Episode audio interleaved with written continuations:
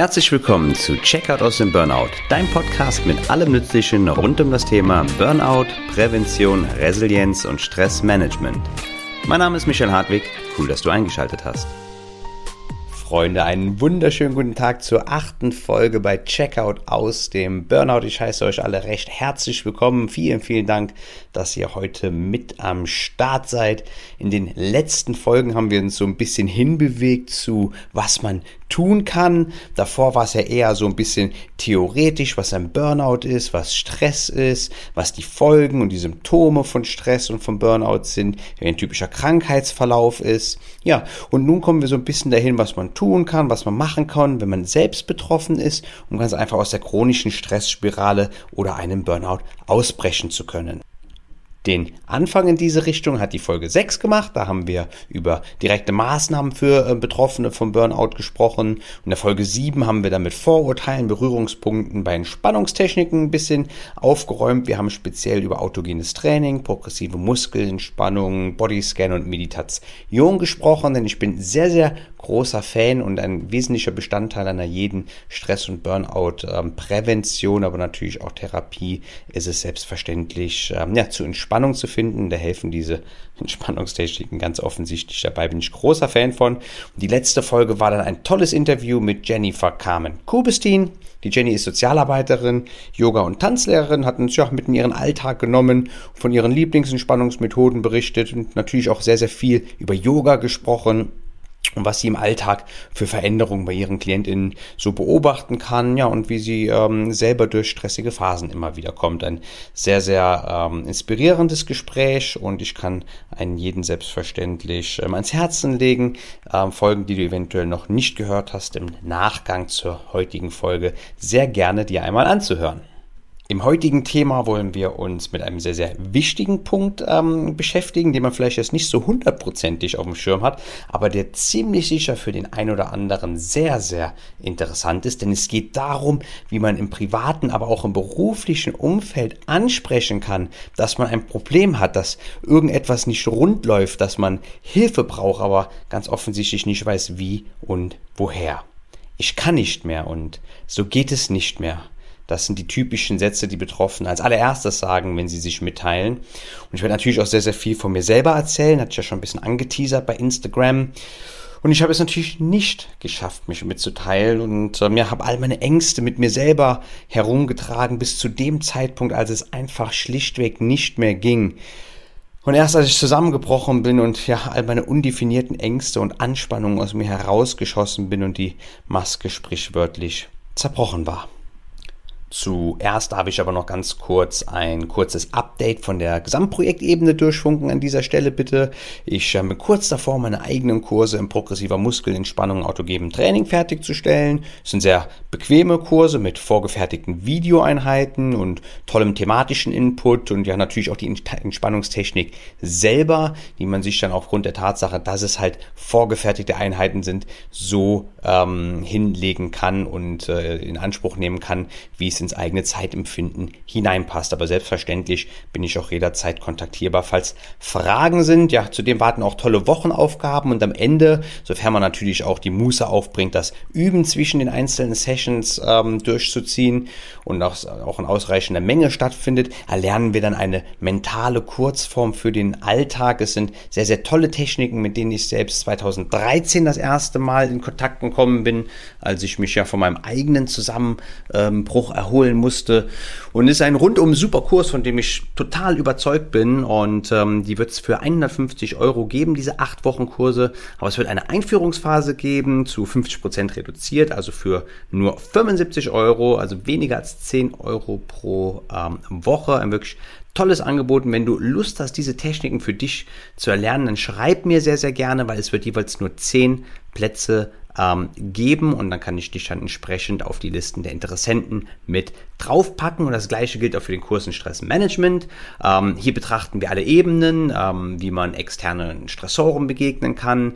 Äh, wir betreiben sehr viel Selbstreflexion, ähm, da die aufmerksamen Podcast-HörerInnen ja auch wissen, äh, dass wir und unsere Prägung einen sehr, sehr großen Anteil am Stressempfinden und der Begünstigung eines Burnouts haben und ja, wir üben uns natürlich auch in verschiedenen Formen der Entspannung und es gibt selbstverständlich sehr, sehr viel spannenden Inhalt und auch Aufgaben. Wir sprechen über Burnout, über Stress, Symptome, unser Nervensystem, das Gehirn und so weiter und so fort. Ein wirklich super toller und umfangreicher ähm, Kurs mit drei ähm, langen Live-Sessions über drei plus minus drei Stunden und natürlich auch vorgefertigten Aufnahmen mit Aufgaben, die zwischen den Sessions ähm, zu bearbeiten sind.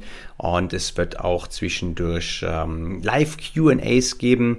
Und es ist wirklich ein vollumfänglicher Kurs, von dem ich sehr überzeugt bin. Auch die erste ähm, Einheit äh, hat sehr, sehr gutes Feedback von den teilnehmenden äh, Menschen gegeben, worüber ich mich super freue und muss jetzt noch ein, zwei kleine Adaptionen vornehmen, bevor es dann die zweite Runde geht. Noch hier ähm, kann ich zur Einführung 10 Plätze zu 50 Prozent reduziert anbieten, also praktisch 299 Euro für einen sehr umfänglichen 6-Wochen-Kurs, wie ich finde, ein sehr, sehr faires Angebot. Ähm, folgt mir sehr, sehr gerne auf Instagram, weil da werde ich mehr oder weniger tagesaktuell, wenn man so möchte, ähm, wenn es dann soweit ist, Informationsvideos raushauen, wo man sich ja nochmal ein bisschen im Detail zu den Kursen ähm, informieren kann. Also schreibt mich sehr, sehr gerne ähm, auch an zwischendurch, wenn ihr schon Fragen habt. Oder lasst euch auf die Interessentenliste packen, weil wie gesagt, zehn Plätze each sind pro Kurs ähm, zur Verfügung.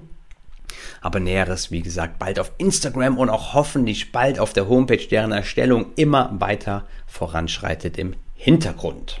Ihr seht, es kommt also eine Menge Stuff auf euch zu, liebe Peoples. Und wer zwischendurch eins zu eins mit mir zusammenarbeiten möchte, kann mich selbstverständlich auch jederzeit kontaktieren per E-Mail, Instagram, wie auch immer. Und dann können wir ein ganz äh, unverbindliches Orientierungsgespräch führen und schauen, wie ich dir helfen kann. Wer mich sonst unterstützen mag, kannst du mich selbstverständlich gerne bei YouTube abonnieren, bei Instagram und bei Spotify folgen und bei Apple sehr, sehr gerne eine 5-Sterne-Rezension da lassen, dass wir eines Tages die Charts äh, stürmen. Und ein Ritterschlag ist selbstverständlich, wenn du den Podcast an Freunde, Bekannte, Verwandte, an Kollegen, wer auch immer Interesse an der Materie hat, weiterempfehlen würdest. Jetzt aber zum heutigen Thema. Ich kann nicht mehr. Es geht einfach nicht mehr. Wir sprechen über mögliche Vorbehalte und Ängste und ich werde ja auch etwas von mir berichten und ich gebe Anstöße, warum und wie man seine Probleme, Sorgen und Ängste ansprechen kann und auch sollte. Zum Ende habe ich auch noch von zwei weiteren Menschen, die bereits einen Burnout überwunden haben, Erfahrungsberichte gesammelt, die ich sehr gerne mit euch äh, teilen darf. Von daher denke ich, dass wir uns heute eher in Richtung 45 Minuten als in 30 Minuten wie sonst immer bei der normalen Folge bewegen werde. Aber wie ich finde, eine sehr, sehr wichtige Folge und da möchte ich mir natürlich auch ausreichend Zeit lassen, die Thematik mit euch ähm, zu besprechen, eventuelle Sorgen und ähm, Ängste ganz einfach ein bisschen ja, zu neutralisieren, euch da Impulse und Gedankenanstöße mit an die Hand zu geben. Ich denke auch, dass es immer sehr, sehr spannend ist zu sehen, wie andere Menschen, ähm, die ähnliche Probleme schon hinter sich gebracht haben, eben genau diese Dinge gemeistert ähm, haben, die uns heute vor scheinbar unüberwindbare Hürden stellen. Deswegen bin ich auch sehr, sehr froh, dass ich die zwei Erfahrungsberichte ähm, am Ende noch mit euch teilen kann. Vielleicht sollte ich noch eine kleine Triggermahnung aussprechen, da ich ja relativ detailliert über meinen eigenen Krankheitsverlauf einer sehr, sehr heiklen Phase des Burnouts sprechen werde. Und ich weiß, auch wenn ihr es immer sehr, sehr gerne mögt, wenn ich private Einblicke gebe, dass der ein oder andere Zuhörer sich mit detaillierter Beschreibung ein wenig schwer tut. Daher, wenn es dir schlecht geht, unterbreche bitte den Podcast zu jeder Zeit. Ja, und kläre deine Beschwerden gegebenenfalls auch mit deinem Arzt oder Therapeuten ab. Aber wollen wir anfangen mit dem heutigen Thema, denn die Erfahrung einer nahezu unüberwindbaren Hürde habe ich selbstverständlich auch selber gemacht und einleiten kann ich daher ja sehr gerne ein paar private Einblicke geben, mit welchem Problem ich mich damals selber auseinandergesetzt gesehen habe. Und wer aufmerksam ähm, im Podcast zuhört, der weiß ja, dass ich so circa sechs Jahre lang unterschiedliche Symptome der Überbelastung mit mir herumgetragen habe, die ich dann im zunehmenden Krankheitsverlauf immer intensiver wurden. Ja, rückblickend verstehe ich manchmal überhaupt nicht, wie ich es überhaupt geschafft habe, mit solchen dramatischen Einschnitten mein Leben privat und beruflich in der Form überhaupt weiterzuführen. Zeitlich sprechen wir hier über den September 2013. Da hatte ich nämlich meinen finalen Zusammenbruch, an dem ja sprichwörtlich überhaupt nichts mehr ging. Rien ne va plus. Und besonders ja in 2012 und den ersten zwei Quartalen 2013 ging es mir unglaublich schlecht. Ich hatte pff, schlimmen Schwindel, katastrophalen Schlaf, unspezifische Angstzustände und einhergehend damit natürlich auch die Angst vor der Angst. Was ist, wenn ich morgen im Kundenmeeting nicht atmen kann, wenn mir schwindelig wird, wenn ich umfalle, wenn ich mich in Luft auflöse? Ich kann euch sagen, es waren echt wilde Zeiten und ich ähm, springe und fange wahrscheinlich einfach mal äh, 2013 an, da es sonst einfach den Rahmen sprengen würde. Ich könnte euch echt Stunden am Stück erzählen von all den Jahren seit Dezember 2007. Deswegen würde ich sagen, wir befinden uns jetzt also am Anfang 2013. Ich strate nochmal eine allerletzte Flucht nach vorne an. Im Büro habe ich noch mit Ach und Krach hinbekommen, meine langsam immer schlechter werdenden Leistungen, beziehungsweise auch den Fehlerteufel, der sich immer mehr einschlicht, geschickt zu kaschieren. Ich war förmlich nur noch am Verwalten, aber ich war schon immer ein Leistungsträger im Team und konnte sehr, sehr selbstverantwortlich und sehr, sehr selbstständig arbeiten, ja, und hatte verschiedenste Empfindungen zu dieser Zeit ich dachte zum einen immer, wer soll denn den ganzen Kram machen, wenn ich nicht da bin oder wenn ich krank wäre? Und ja, mein Pflichtbewusstsein war super stark. Und obwohl ich dachte, dass ich mich langsam in Luft auflöse, im schlimmsten Fall bei der Sache vielleicht sogar draufgehe, ich wusste ja damals nicht, warum ich solche krassen Symptome überhaupt hatte, war es halt Teil meiner Motivation, von schlimmsten Symptomen geplagt, nach Nächten mit kaum Schlaf, gefühlt nahe der Unmacht, gewisse Projekte und Handlungen ganz einfach abzuwickeln, weil ich dachte, die kann ich nicht übergeben, die bleiben dann liegen und was werden die Kunden sagen, was werden meine Vorgesetzten sagen, die verlassen sich doch auf mich. Ja, und das hier ist schon einmal der erste Trugschluss natürlich, aber mehr dazu später. Und ungeachtet dessen hatte ich einen sehr guten Freund in der Firma, meinen direkten Vorgesetzten, mit dem ich viel privat und auch sehr, sehr vertraulich sprach. Ähm, dem hätte ich eigentlich von meinem Dilemma erzählen können. Und ich hatte hier und da auch erzählt, wenn es mir schlecht ging, zumindest recht oberflächlich. Und wir machten immer den Witz, wenn ich sagte, I feel like shit. Hat er immer gesagt, you look like shit. Und da mussten wir wenigstens immer ein bisschen drüber lachen, obwohl es mir echt schlimm ging zu der Zeit immer. Und er hatte recht, ich sah in dieser Zeit äußerst bescheiden aus. Ich meine, wir waren im Januar, der Winter lag hinter uns, wir waren genau im Winter. Ich war blass, ich hatte Augenringe und war immer total aufgedreht, da ich die immer schlimmer aufkeimenden Symptome irgendwie unterdrücken und überspielen wollte. Aber ich hatte jeden Tag maßgeschneiderte Anzüge an, ich trug Manschettenknöpfe und Krawatte und das, obwohl wir Business Casual als Kleidungsform hatten. Also ich hätte rein theoretisch überhaupt gar keinen Anzug und sogar auf gar keinen Fall Krawatte tragen müssen, aber was natürlich auch wieder so meinen damaligen Perfektionismus ziemlich gut widerspiegelt. Also abgesehen davon, dass ich natürlich sehr starke Vorbehalte allgemein hatte, hätte ich dennoch eine Person gehabt, mit der ich drüber hätte sprechen können, wenn ich gewusst hätte, wie was hätte ich denn sagen sollen? Ich wusste doch nicht, mit was für einem Phänomen ich mich seit Jahren da am Rumschlagen war. Selbst wenn ich also gewollt hätte, hätte ich mich nicht mitteilen können. Anderen Menschen, meiner Chefin, HR, dem Betriebsrat, hätte ich gegenüber nie Schwäche in dem Augenblick zugegeben. Ich war schließlich einer der besten Leute und genoss auch das Ansehen, wenn ich ehrlich bin. Wie dann die Reaktionen von den Menschen waren, von denen ich unbedingt stark und nicht schwach wirken wollte, das hören wir auch später noch. Von der Arbeitsintensität her ging es im Büro ja, ab Quartal 4 2012 und Anfang 2013 total drunter und drüber. Ich war praktisch alleine für das Tagesgeschäft eines Vier-Personen-Teams zuständig und darüber hinaus auch noch in spezielle Projekte involviert. Das eine jagte das nächste und das on top zum ähm, Tagesgeschäft. Ja, und privat ebenfalls, denn äh, ich hatte noch einmal alles in die Waagschale geworfen und es kam zu einer äußerst ambivalenten Zeit voller schöner Momente Momente im Außen. Also wirklich eine tolle Zeit, aber auch völliger innerlicher Zerrissenheit und Verängstigung. Ich war privat laufend bei Ärzten und die bescheinigten mir immer, dass ich gesund wäre. Ich hatte sehr, sehr viel Pech bei der Wahl der Ärzte, aber auch hier habe ich es nicht verstanden, mich mitzuteilen. Ich habe generell großes Vertrauen zu Ärzten und schäme mich auch eigentlich nie etwas zu erzählen, benenne meine Beschwerden auch immer recht detailliert und mache was auch immer für medizinisch sinnvoll angesehen wird. Zumindest habe ich das damals immer ohne Wenn aber gemacht, auch wenn es unangenehm ist. Aber wenn ich über mein Unwohlsein sprach, habe ich es trotz meiner Gabe, Dinge zu erzählen, nicht geschafft, meine Ängste und meine Gesamtsituation zu beschreiben. Ich habe vielleicht aus dem Kontext gerissen einzelne Symptome beklagt, aber meine gesamte, sehr schlechte Verfassung nicht beschreiben können. Besonders die emotionale Schiene nicht. Die Angst, die Unsicherheit, der Wunsch nach Normalität. Ein bisschen Schwindel hier, eine taube Zunge da, kann den Arm nicht fühlen, schlafe schlecht. Es war für mich einfach nicht greifbar. Wir sind also bei meiner letzten Flucht nach vorne im Jahr 2013 im Januar flogen wir nach Porto. Im Februar feierte ich sehr exzessiv Karneval. Im März war ich auf Gran Canaria für eine Woche. Im April bzw. Mai fuhr ich nach Turin und Barcelona und sah den großen FC Bayern im Viertel- bzw. Halbfinale der Champions League. Ja, zudem waren wir in Amsterdam im Mai beim UEFA Cup Finale und Ende Mai in London, um das Champions League Finale zwischen dem FC Bayern und Dortmund im Wembley Stadion live zu sehen.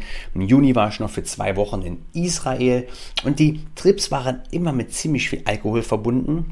In Porto labten wir uns natürlich intensiv dem Portwein und dem, ja, verglichen zu heimischen Verhältnissen sehr, sehr günstigen Bier und auch den Speisen. Karneval und die Fußballspiele waren sowieso immer relativ intensiv und feuchtfröhlich und ja, am Playa del Ingles auf Gran Canaria kippten wir uns jeden Abend die Blöre literweise rein. Ich erinnere mich noch, dass es mir echt zunehmend schlechter ging und ich mich ja nahezu betäubte. Und das ist schon eine sehr, sehr besorgniserregende Entwicklung natürlich. Ja, wir haben ja schon über Kompensation in Folge 3 beim ähm, Verlauf eines Burnouts intensiv drüber gesprochen.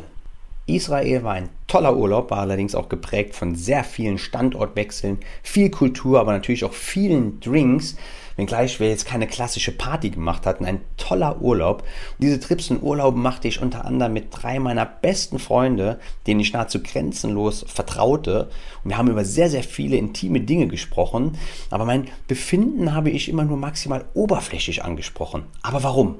Weil ich einfach nicht wusste, was ich hätte sagen sollen. Ich klagte hier und da über Unwohlsein, aber es gab, ich gab nicht annähernd Preis, dass ich Todesängste hatte, nicht mehr wusste, wie es weitergehen sollte und eigentlich nur darauf wartete, dass irgendetwas passieren würde, was das Ende dieses Phänomens einleitete, wie auch immer dieses Ende aussehen würde.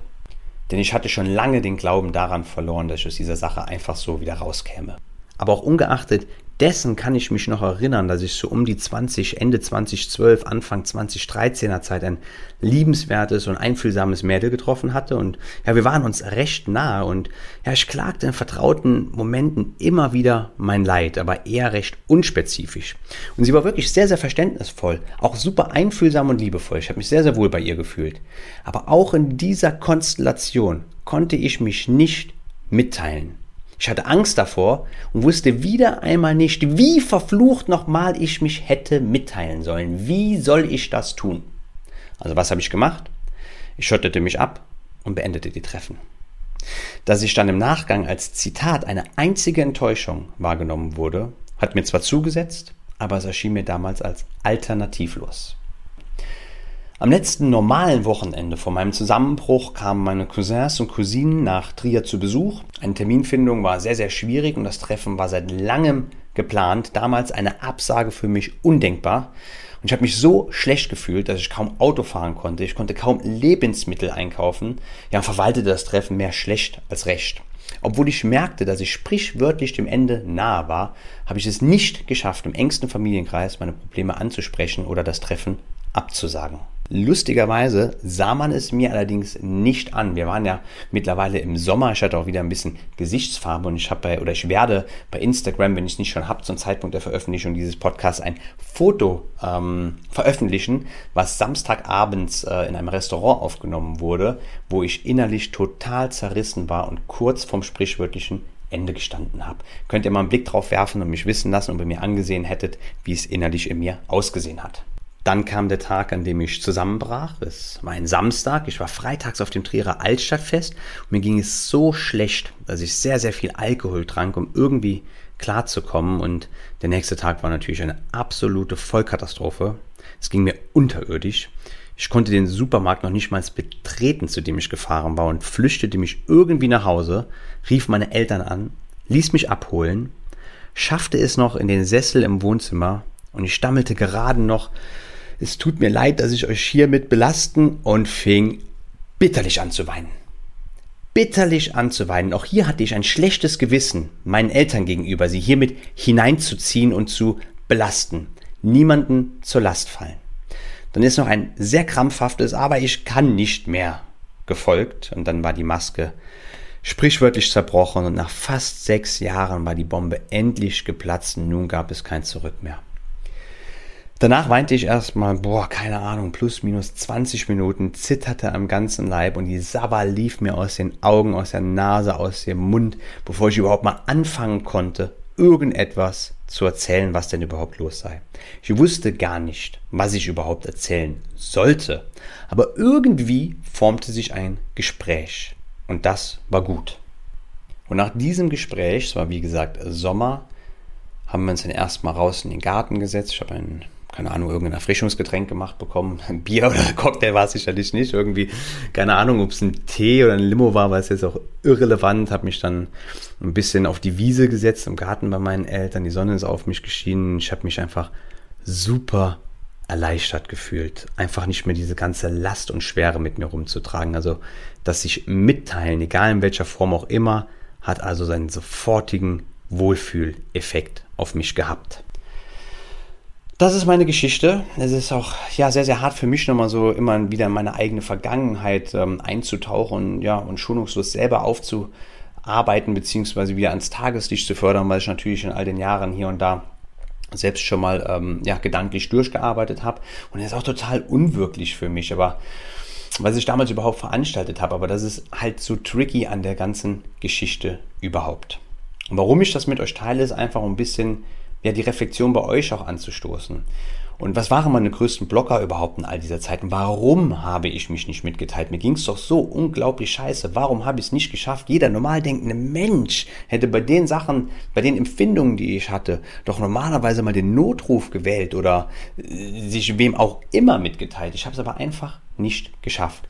Warum zum Teufel gelang es mir nicht, meine Ängste, meine Probleme und meine offensichtliche Misslage in Worte zu fassen?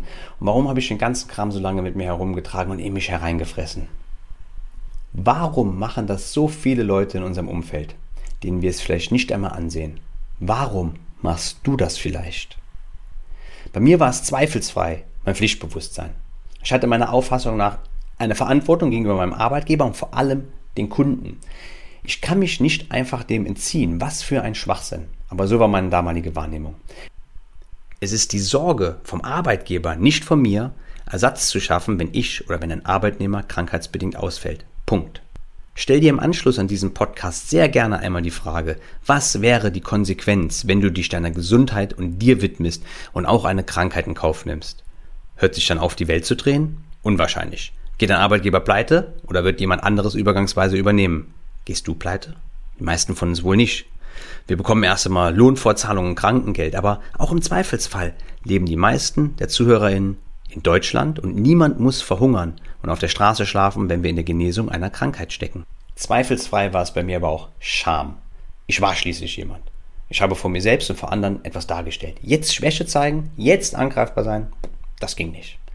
Was sollen vor allem die Kunden sagen und was sollen meine Vorgesetzten sagen? Man kannte mich sonst als so zuverlässig und ich hatte auch ganz offensichtlich Angst vor Reputationsverlust. Zweifelsfrei auch Angst, Angst zu scheitern, Angst zu versagen, Angst, meine Pflichten nicht zu erfüllen. Ich hatte schließlich einen Vertrag. Stell dir da sehr gerne im Anschluss die Frage, welche emotionalen Hürde sich dir stellen. Hast du Angst? Hast du Scham? Wenn ich zurückblicke, kann ich dir sagen, dass sich nichts bewahrheitet hat. Die Kunden haben mir alles Gute wünschen lassen. Die Dossiers, auf denen ich gearbeitet habe, wurden weiterhin abgewickelt und betreut. Ja, und Kollegen bis hin zur Geschäftsführung ließen mich grüßen und man hatte in der Belegschaft sehr großes Verständnis. Teilweise war es mir in der labilen Phase sogar viel zu viel Anteilnahme und Kontakt seitens der Kollegen. Und auch als ich zurückkam, hat man mich respekt und verständnisvoll aufgenommen. Vielleicht hat es hier und da den einen oder anderen Schlawiner gegeben, der sich über mich lustig gemacht hat. Aber so what, Alter? Ich meine, solche Leute wird es vielleicht geben. Die haben deine Freundschaft oder auch deine kollegiale Freundschaft dann vielleicht aber auch nicht verdient. Im Freundeskreis habe ich auch nur Zustimmung erfahren. Es gab zwar Kollegen und Freunde, die mit der Materie mehr oder weniger was anfangen konnten, aber vom Prinzip her waren alle Menschen, die mir was bedeutet haben, auf meiner Seite. Keine Ablehnung. Sogar der Personalleiter war mega freundlich, als es später darum ging, unter welchen Umständen ich die Firma auf eigenem Wunsch verlassen kann. Wenn du nun feststellst, dass Leute dich canceln, dass der Arbeitgeber dir Druck macht, dann darfst du dir auch sehr, sehr gerne die Frage stellen, ob das das Umfeld ist, in dem du unterwegs sein möchtest. Ich kann dir versichern, die Sonne wird immer weiter auf und untergehen. Auch wenn der ein oder andere von uns leichter oder weniger leicht in seinen Verantwortungsgebieten und Bereichen privat und professionell zu ersetzen und zu vertreten ist, im Endeffekt geht es immer irgendwie weiter. Und sei dir auch bewusst, mit jeder Woche, die voranschreitet, deine eigene Genesungsdauer exponentiell ansteigt. Und bei vielen von uns ist das Gefühl der Unentbehrlichkeit einfach eine Dauererscheinung. Aber mindestens genauso signifikant, wenn nicht sogar die größere Hürde, war, dass ich schlichtweg nicht wusste, wie. Wie hätte ich den Kram, der mich heimgesucht hat, in Worte fassen können? Ich hatte hier und da sicher mal was vom Burnout und von Stress gehört, aber Leute, das hab ich doch nicht. Ich meine, ich war der King, mir hat die Welt zu Füßen gelegen. Stress kann mir doch nichts. Ich habe zwar irgendwas, aber keinen Stress. Ich hatte damals, so wie heute, sehr gute Beziehungen zu Freunden und zu Kollegen und habe auch sehr vertrauensvolle und Geheimnisse äh, mit den Freunden, Kollegen und mit wem auch immer, wer in meinem engsten Vertrauenskreis ist, ähm, angesprochen, auch sehr unangenehme Sachen. Aber diese Sache verstand ich einfach nicht zum Ausdruck zu bringen. Aber ich sag dir was. Wenn du das hier hörst, hast du schon einmal einen entscheidenden Vorteil mir gegenüber. Du beschäftigst dich mit dir.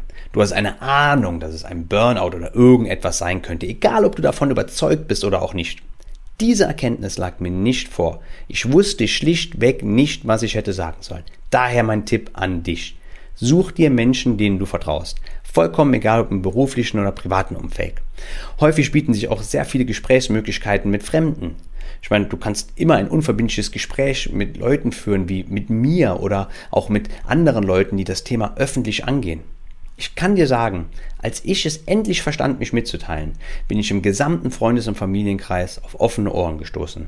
Lediglich eine Freundschaft ist über die Zeit eingefroren, aber weitere bis heute anhaltende sind hinzugekommen.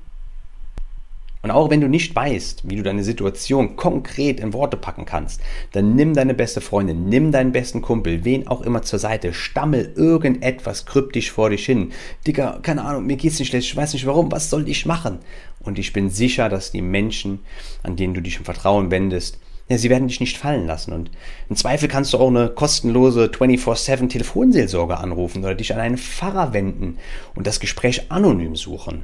Wir wissen aus Folge 3, dass man irgendwann im Burnout seine Werte verändert, sich selber hinter das Licht führt und ja aus eigener Motivation heraus eher unwahrscheinlich zum Beispiel zu einem Burnout-Berater oder einem Psychologen oder Neurologen oder wen auch immer kontaktieren wird.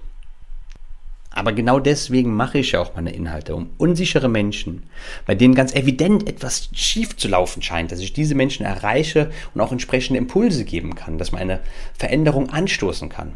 Alleine, dass du diesen Podcast hörst, ist ein tolles Zeichen. Und solltest du in einer akuten Burndown-Spirale stecken, können wir sehr gerne ein unverbindliches Orientierungsgespräch führen, um einfach zu sehen, ob ich helfen kann.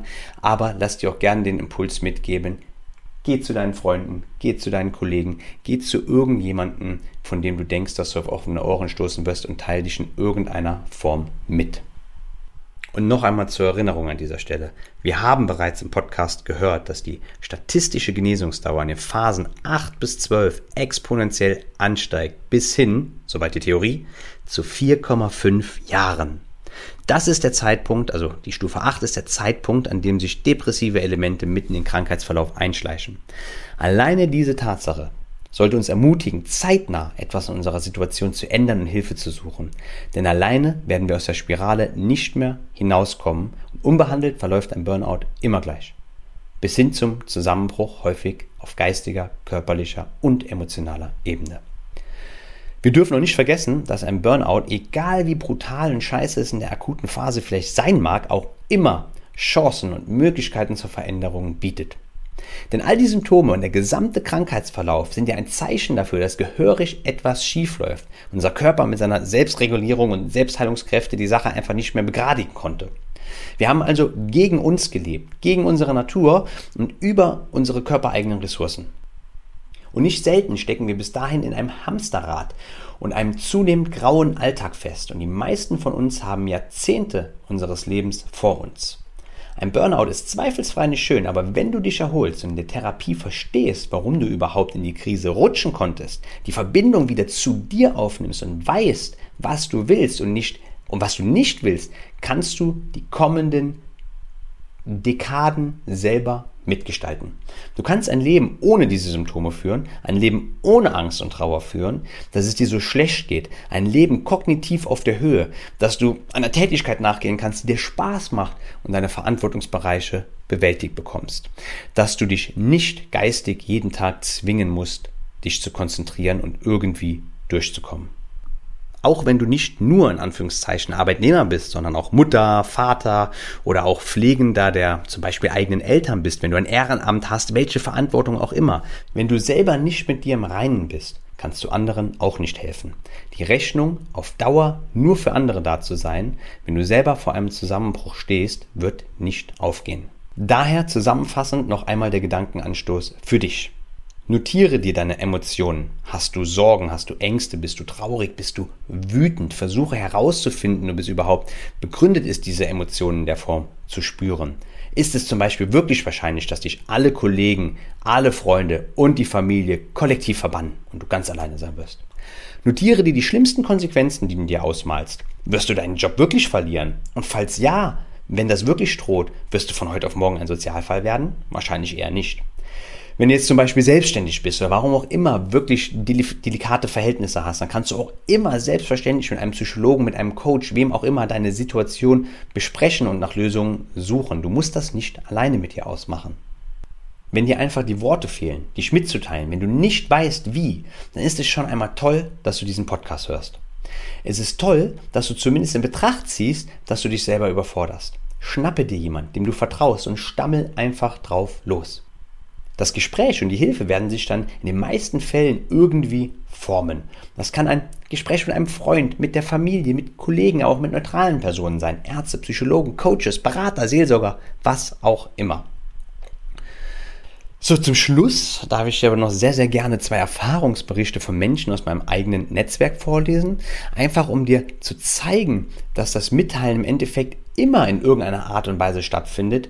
Ja, und dass man auf empfängliche Ohren stößt ein freundlicher Kollege von mir, ein bisschen älter als ich, der im Management, im mittleren äh, Management in einem ähm, Konzern, internationalen Konzern als Abteilungsleiter gearbeitet hat, schrieb mir folgendes.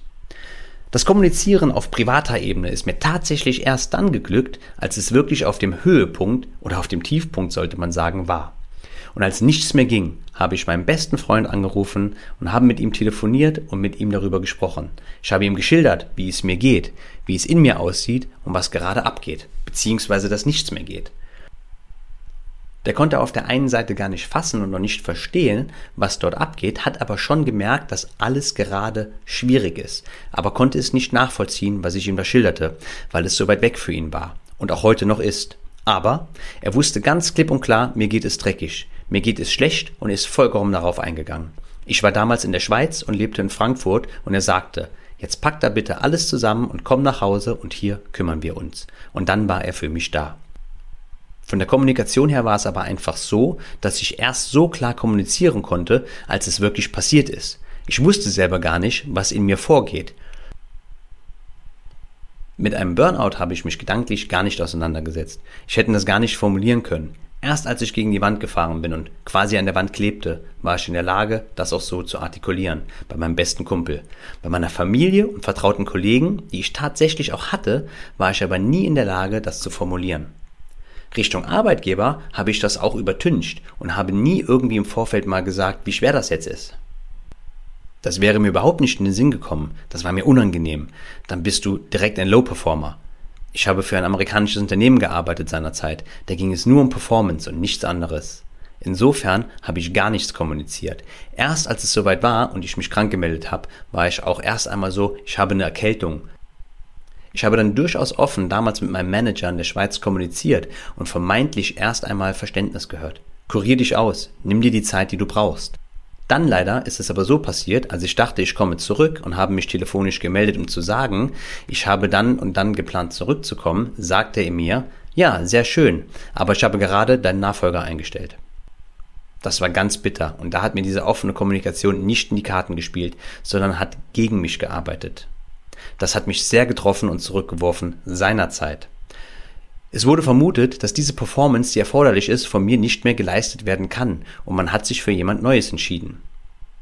Es passte aber perspektivisch nicht mehr, weil ich meine Werte dort nicht mehr gegengespiegelt sah. Ganz im Gegenteil.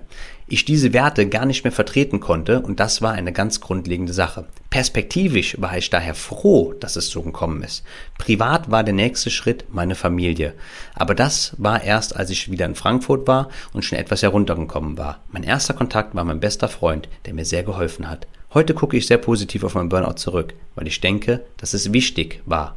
Ich brauchte das einfach, um langsam aber stetig einen anderen Weg einschlagen zu können. Was für ein toller Bericht und wir sehen, das Problem ganz offensichtlich waren natürlich Emotionen, Bedenken, Furcht, Versagensangst, aber auch ganz klar, dass das Phänomen einfach nicht greifbar war und man nicht wusste, wie.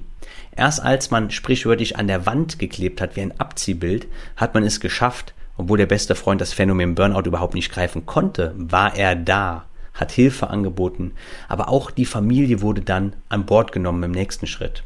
Vermeintlich erst einmal nicht so toll auf der Arbeit, aber perspektivisch viel besser. Daher, wenn euch die Arbeit dumm kommt, stellt euch die Frage, ob das das Unternehmen ist, in dem ihr überhaupt zukünftig und perspektivisch arbeiten möchtet. Sukzessive wird im Genesungsprozess die Selbsterkenntnis kommen, was man will und was man halt nicht möchte. Und hier war es die Erkenntnis, dass der alte Job, die alte Branche nicht das war, was die Person fortführen wollte.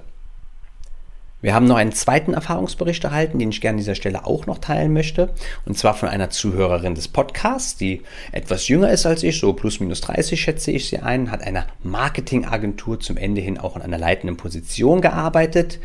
Sie schreibt, ich habe relativ schnell gemerkt, dass ich damals in einer Führungsposition überfordert war, hab's aber erstmal auf mich selbst geschoben. Ich war sehr an dieser Selbstkritik und Selbstbeleidigung.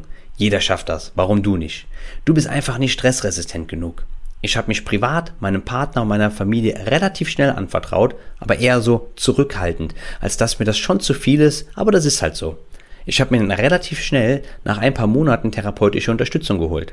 Ich wusste sozusagen für mich, ich tue alles, was in meiner Macht steht, um an meiner Situation etwas zu ändern. Habe auch mit dieser Therapie gute Fortschritte gemacht, habe aber gemerkt, dass es immer schlimmer wurde und habe wahnsinnig viel Scham empfunden, dass ich es nicht hinbekam, dass ich nicht stark genug bin. Ich durfte keine Schwäche zeigen. Ich hatte Ängste, entlarvt zu werden. Ich hatte Ängste, dass eines Tages mein Chef kommt und sagt, du bist dein Geld nicht wert. Es war ganz schlimm, dass ich oftmals an Kundinnen nicht liefern konnte, weil mir das Feedback von meinem Chef gefehlt hat. Ich habe viele Mails geschrieben, aber er kam in seinem eigenen Chaos nicht klar. Ich dachte, ich habe es nicht hingekriegt. Was denkt jetzt der ein oder andere Kunde von mir? Jetzt denkt der Kunde, ich bekomme gar nichts auf die Reihe, ich wäre inkompetent. Ich habe so viel geweint, ich habe mich so geschämt, dass ich mit Ende 20, Anfang 30 mein Leben im Job nicht auf die Reihe bekomme. Ich hatte Angst, dass andere sagen, da hat sie sich wohl überschätzt mit der Position, da hat sie zu viel gewollt, da hätte sie langsamer wachsen sollen. Sie ist doch noch zu jung für diese Position. Ich habe aber glücklicherweise mich immer mehr KollegInnen geöffnet, die Ähnliches empfunden haben, so dass klar wurde, es liegt nicht an mir oder an einzelnen Menschen, sondern auch an der Arbeitsstruktur, was etwas den Druck herausgenommen hat. Ich habe dann irgendwann auch den Weg zur Personalabteilung geschafft und habe mit einer Frau in meinem Alter gesprochen, weil ich das Gefühl hatte, sie versteht, wie ich als junge Frau in einer Führungsposition fühle und habe ihr mein Leid geklagt und habe auch geweint und konnte loslassen. Sie hat mir gesagt, da schreib doch einfach mal auf, was du so brauchst, damit du arbeiten kannst, wie du möchtest. Das sollte ich dann meinem Chef schicken, was ich auch getan habe und bis heute, anderthalb Jahre später, keine Antwort bekommen habe, wo für mich auch klar war, dass ich in diesem Unternehmen nicht bleiben möchte.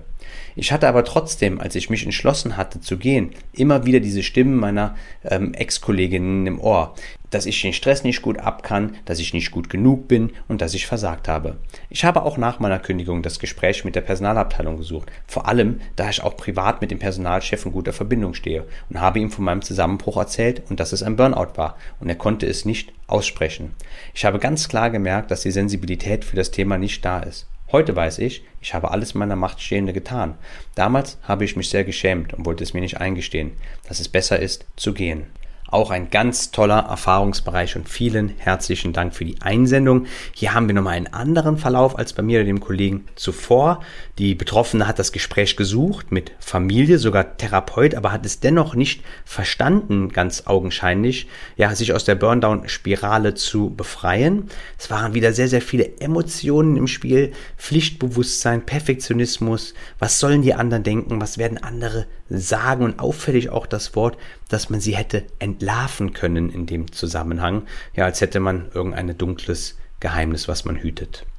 Wir sehen aber auch, dass der Chef und scheinbar auch der Leiter der Personalabteilung nicht die besten Ansprechpartner waren. Und hier hat man ja zum Glück ähm, die Möglichkeit frei zu wählen. Ähm, die Betroffene hat sich hier bewusst das Gespräch zu einer besonderen Mitarbeiterin HR gesucht und auch zu besonderen Kollegen. Und siehe da, die Glaubenssätze, die sie vorher angetrieben haben und so stark am Kittel hatten, selbstschädigend weiterzumachen, haben angefangen zu bröckeln. Die Kollegen haben mit ihr und nicht über sie geredet und scheinbar äh, ging es manchen selber nicht viel besser. Daher suche dir aus, privat und professionell, mit wem magst du reden, in welchem Umfang, was sind die Konsequenzen, was sind die Chancen und Möglichkeiten in der Sache. Ich weiß, das ist manchmal leichter gesagt als getan, aber du hörst ja diesen Podcast in dieser Sekunde. Lass ihn Inspiration sein und lass dir sehr gerne helfen. Suche dir Hilfe. Vergiss nicht, dass die Personalabteilung, aber auch der Betriebsrat zur Verschwiegenheit verpflichtet sind und eine Telefonseelsorge dir sogar 100% anonym zuhört. Auch das kann ein erster Schritt sein. Zur Not legst du einfach auf und sagst, mach nichts für mich. So Leute, ich denke, dass wir für heute durch sind. Hat ein bisschen länger gedauert als sonst, aber ich glaube, jetzt hier schon beim Einsprechen, dass eine wirklich tolle und auch emotionale Folgen geworden ist, die sicherlich auch dem einen oder anderen weiterhelfen kann. Es war eine intensive Folge. Wenn du Fragen hast oder auch deine eigenen Erfahrungen noch im Nachgang mit mir teilen magst, schreibe sie mir sehr, sehr gerne. Und vielleicht, ja, kann ich auch die Erfahrung als selbstverständlich anonymisiert dann äh, bei Gelegenheit an die Community entsprechend weitergeben. Folge mir sehr, sehr gerne auch bei Instagram. Da kannst du nämlich immer im Vorfeld zu den Podcast-Folgen selber Fragen einreichen und somit auch ein bisschen die Folgen mitgestalten. Wer mich supporten mag, bei Spotify folgen und runterladen, bei YouTube abonnieren und Glocke aktivieren, liken und kommentieren bei Apple ganz wichtig. 5 Sterne Rezensionen. Wir haben mittlerweile schon 5 von diesen 5 Sterne Reviews. Da geht aber noch mehr Leute. 100 oder so haben die ersten, äh, die in diesen Ranglisten drin sind, meine Freunde bis zum nächsten Podcast. Also bitte 100 fette 5 Sterne Rezis. Aber das größte Lob ist und bleibt selbstverständlich die Weiterempfehlung. Ähm, wir haben bei Spotify und bei Apple mittlerweile über 1000 Zugriffe auf alle Folgen, was mir natürlich sehr, sehr schmeichelt und recht herzlichen Dank an dieser Stelle an jeden Einzelnen, der regelmäßig zuhört. Alle Möglichkeiten, mich zu kontaktieren, sind natürlich in den Show Notes bzw. der Videobeschreibung. Mein aufrichtiges Dankeschön an dieser Stelle an einen jeden, der heute am Start war und ja auch die Fragen, die eingereicht, beziehungsweise die Erfahrungsberichten, die eingereicht wurden. Ich habe da so ein Gefühl übrigens, dass wir die beiden tollen Peoples, die ihre Erfahrungen hier mit uns geteilt haben, bald für ein Interview gewinnen können mit tollen und inspirierenden Geschichten. Nachdem wir über Ad-Hoc-Maßnahmen und heute über den Weg der Kommunikation gesprochen haben, werden wir in der nächsten Folge mit Therapiemöglichkeiten für Betroffene fortfahren. Da werden wir den Ansatz auf eigene Faust, ambulante und stationäre Therapie miteinander besprechen. Auch hier will ich natürlich wieder viel Privates aus der eigenen Geschichte mit anstreuen. Ich weiß ja, dass das immer relativ vielen von euch gefällt. Und danach wird es noch ein tolles Interview mit dem unglaublich erfahrenen Klaus geben. Da habe ich in vielen Weiterbildungen kennengelernt und er wird sehr viel und detailliert aus dem Klinikalltag berichten können. Ja, da können wir auch sehr, sehr gut auf Vorbehalte, auf Ängste ähm, hinsichtlich eines vollstationären Klinikaufenthalts eingehen und nutzt da auf jeden Fall die Chance über Instagram selbstverständlich anonyme Fragen einzureichen, wenn ihr die dazu habt. Perspektivisch werden wir noch über das vegetative Nervensystem, unser Gehirn und das Unterbewusstsein sprechen, dass wir auch mal verstehen, warum wir überhaupt so reagieren, wie wir es tun. Also es wartet super viel spannender Content auf dich. Daher ja sehr gerne abonnieren, liken, teilen, 5-Sterne-Rezension bei iTunes, was das Zeug hält und auch sehr gerne weiterempfehlen, dass der Podcast wachsen kann, auf möglichst viele empfängliche Ohren stößt. Aber jetzt ist der Moment gekommen, an dem wir alle einmal breit lächeln dürfen tief einatmen, lange ausatmen können.